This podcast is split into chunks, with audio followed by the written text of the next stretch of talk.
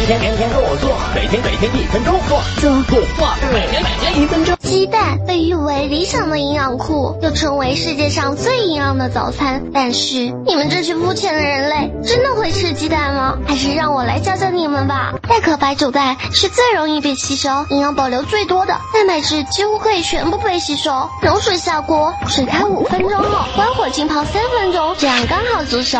煎、炒、炖、生吃等其他方法都不如白煮蛋。十个生鸡蛋里就有一个带病菌或寄生虫卵，不新鲜的话带菌率更高。生吃和虫卵化的方法很不卫生，而且影响人体吸收生物素和蛋白质。以为生吃最营养的，真是愚蠢。健康的成年人吃鸡蛋时，蛋白和蛋黄都要吃哦。蛋黄里有好多营养呢，如卵磷脂，它能保护心脏，抗衰老，提高记忆力。不要多吃，每天一到两个就够了。婴儿、老年人、血脂偏高的。或者病人吃鸡蛋要先咨询医生。